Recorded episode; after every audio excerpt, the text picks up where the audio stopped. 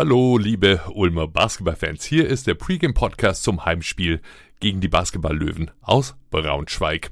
Heute mal nicht gar so viel Taktik, Matchups und Gameplan. Heute ein gemütliches, ein österliches Treffen mit unser aller Lieblingsösterreicher Tommy Klebeis. Halbzeitpausen, alte Bekannte und österreichisches Osteressen gleich.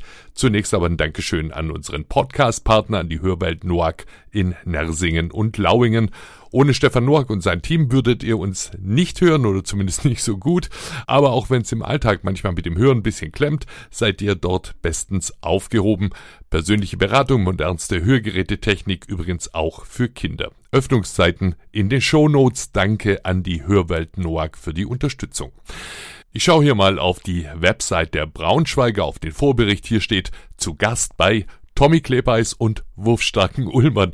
Äh, für die Löwen, Tommy, offenbar kein normales Spiel gegen den Ex-Kapitän. Wie ist denn für dich? Ja, das ist auf jeden Fall was Besonderes. Und das hoffe ich auch, dass da noch ein bisschen was da ist. Auch von Braunschweiger Seite. Ähm, ja, es war eine großartige Zeit da. Wir haben uns sensationell entwickelt und ich habe natürlich auch die ganze Saison auch ein Auge auf Braunschweig, wie sie performen und wie sie spielen wie immer hungrig und bissig und das wird auf alle Fälle alles andere als eine einfache Partie. Wir haben ja schon in Braunschweig verloren und haben das Spiel in der zweiten Halbzeit da verloren, würde ich sagen. Und deshalb haben wir auch einiges gut zu machen und wir müssen auf jeden Fall hoch konzentriert in die Partie gehen. Die Niederlage gegen Braunschweig im Hinspiel war ja bitter. Zwischendurch mit 14 geführt, am Ende mit zwei verloren. Es kommt einem mittlerweile irgendwie bekannt vor. Auch unser Coach Jaka hat ja zuletzt hier im Podcast den Killerinstinkt nach der Halbzeit eingefordert. Hast du eine Ahnung, wo es da klemmt? Wenn wir es ganz genau wissen würden, würden wir es natürlich sofort abstellen. Ähm, sehr oft haben wir auch, glaube ich, gute zweite Viertel. Wir müssen einfach lernen, diesen Schwung mitzunehmen und über die 15 Minuten in der Pause da auch sofort mit der richtigen Intensität wieder rauszukommen. Wenn ich es genau wissen würde, würde ich es ändern. Zwischen dem, wie du sagst, oft mal guten zweiten und dem, wie ich jetzt mal sage, manchmal gar nicht so guten dritten Viertel, liegt ja diese irgendwie wichtige neuralgische Halbzeitpause.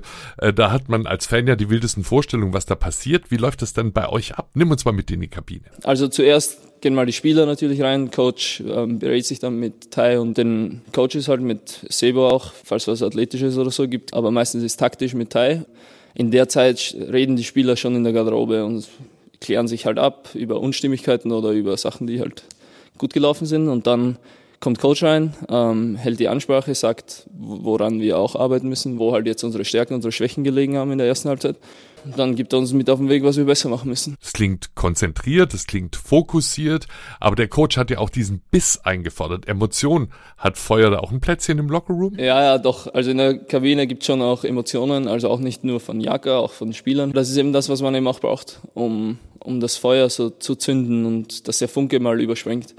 Ich glaube, wir sind alle sehr, sehr nette Menschen und Persönlichkeiten und vielleicht fehlt uns da so bisschen was Schmutziges oder so, würde ich vielleicht sagen. Einer, der richtig hart zur Sache geht. Wir müssen halt einfach bissiger werden. Und das haben wir schon im letzten Spiel jetzt gezeigt, dass wir uns ein bisschen darauf konzentriert haben und das besser gemacht haben. Und ja, da müssen wir weiterarbeiten. Ja, und da sind nach dem überzeugenden Sieg gegen Würzburg die selbst immer bissigen Löwen ein guter nächster Schritt Richtung Playoffs fürs Team, aber natürlich auch für dich selbst. Wie geht's dir denn im Augenblick? Also ich fühle mich eigentlich ganz gut.